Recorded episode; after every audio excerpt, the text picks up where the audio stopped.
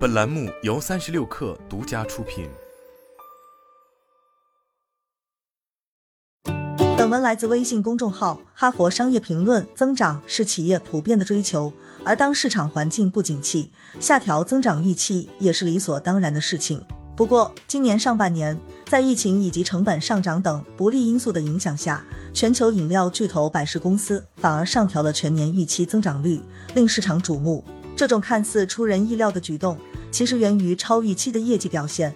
今年第一季度，百事净营收为一百六十二点一美元，同比增长百分之九点三；营业利润为五十二点六七亿美元，同比增长百分之一百二十七点八一。基于此，百事将全年有机营收的预计增长率上调了两个百分点。在近日与百事公司亚太区首席营销官叶丽的对话中，他向我们阐述了百事持续增长背后的硬核逻辑。对快消品市场来说，近两年来跌宕起伏的商业环境着实不容乐观。不过，百事并没有因此而陷入增长焦虑。很多企业已经习惯了过去十几年都是高速成长的状态，所以遇到不确定性因素就有点措手不及，由此产生所谓的增长焦虑。这是一种心态上的不适应。不确定性其实是常态。叶丽表示，在他看来，正确的心态是既要认识到。外部的环境变化本身就要始终作为业务上的一个重要因素来考虑，当然也要看到这种变化往往具有两面性，既能产生不利的影响，实际上也会给企业带来一些暗藏的机会。所以最重要的是如何做适当的调整，重新把握新的机遇带来的增长机会。在动荡的市场环境面前，要取得先机，百事的做法是从两件事入手：一是紧贴消费者变化，二是与整个供应链生态共进退。从消费者端来看，绝大部分消费者对食品饮料的需求并没有因为外部的环境而产生巨大的改变，改变的更多是他们的购买习惯、购买途径或者是使用场景。当我们在这个时间很密切的去观察了解消费者有什么样的改变，对产品有哪些新的要求，我们的产品给他们的生活带来的变化，这样的话，我们才能够做出适当的调整，去更好的去满足消费者的需求。比如叶丽就发现。以往到了夏季，市场上扎堆出新品，想要获得关注是很难的。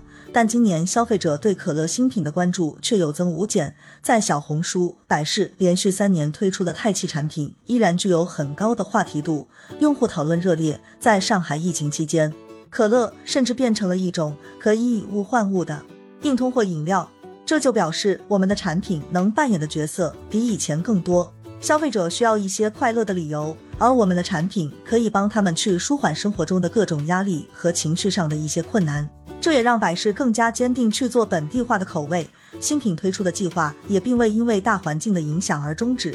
而在供应链方面，共生共存的合作伙伴同样需要密切关注。比如，在受到疫情直接影响的餐饮行业，堂食被暂停，外卖业务却增长很快，百事就在包装和规格上及时做出调整，为合作伙伴提供更多方便。也为消费者提供了更好的体验。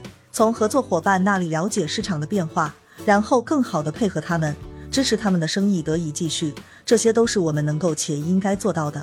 环境的变化往往也是修炼基本功的机会。当我们把精力放在如何去应对、如何去做得更好的时候，实际上也没有时间去焦虑，因为我们是在跟时间竞赛。当然，在不断变化的市场环境下。企业除了要灵活调整应对，也需要有一些长期的坚持。不管短期是多么的困难，都不要忘了长期。在叶丽看来，短期来看，最要紧的是解决好眼前的一些困难，包括供应链、渠道等。但从消费者的长期需求来看，他们对健康的需求、对于口味的追求其实并没有变。所以在很多种长远的措施上，百事也并没有因为疫情而慢下来或者做出改变。对品牌的打造，对用户心智的全方位占领，应该成为企业长期的坚守。为此，百事有一套经典的品牌营销方法，至今仍在沿用。叶丽将这套方法总结为三个层次。第一个层次是做好品牌的定位，每个品牌都有自己的角色和使命，品牌就像一个人一样，首先要很清楚的定义它的定位和人设是什么，认清每个品牌的角色，才能做出不同的规划。叶丽表示。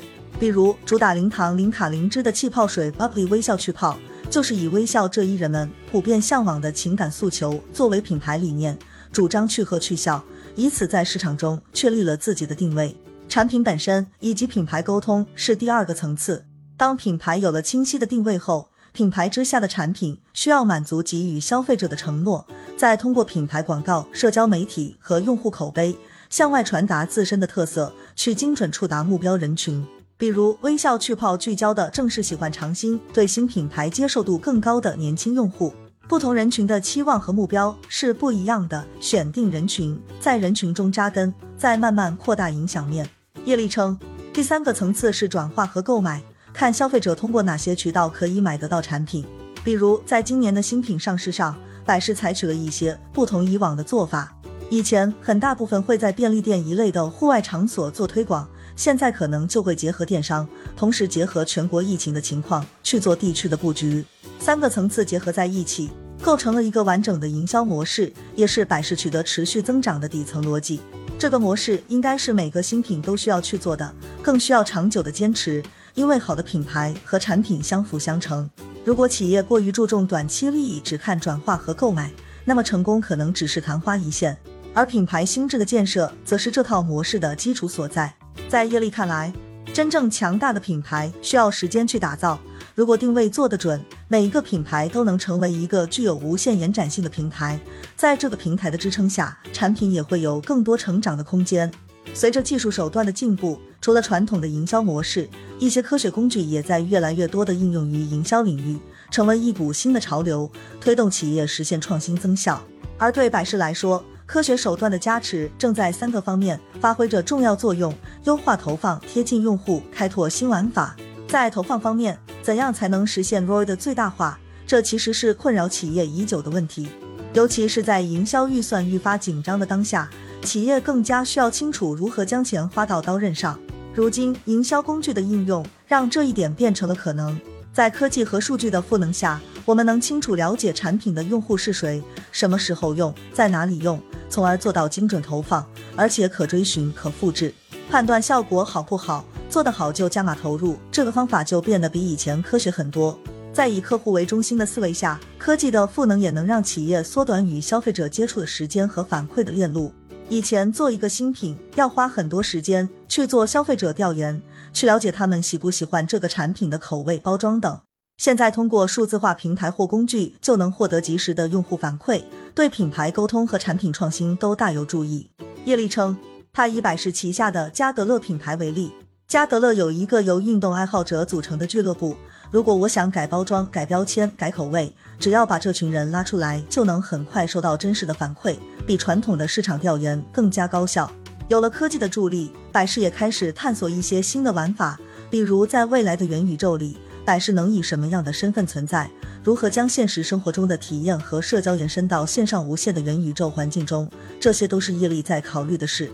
在他看来，元宇宙不仅是一个时髦的概念，有了这种技术的赋能，很多很有趣的火花就可以产生。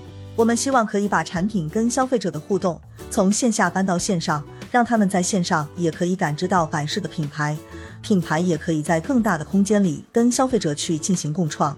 总之，变化是不断出现的，但对所有的企业来说，既要与时俱进，也要有所坚守。这其中最关键的就是要具备灵活性，包括思维的灵活和行动的敏捷。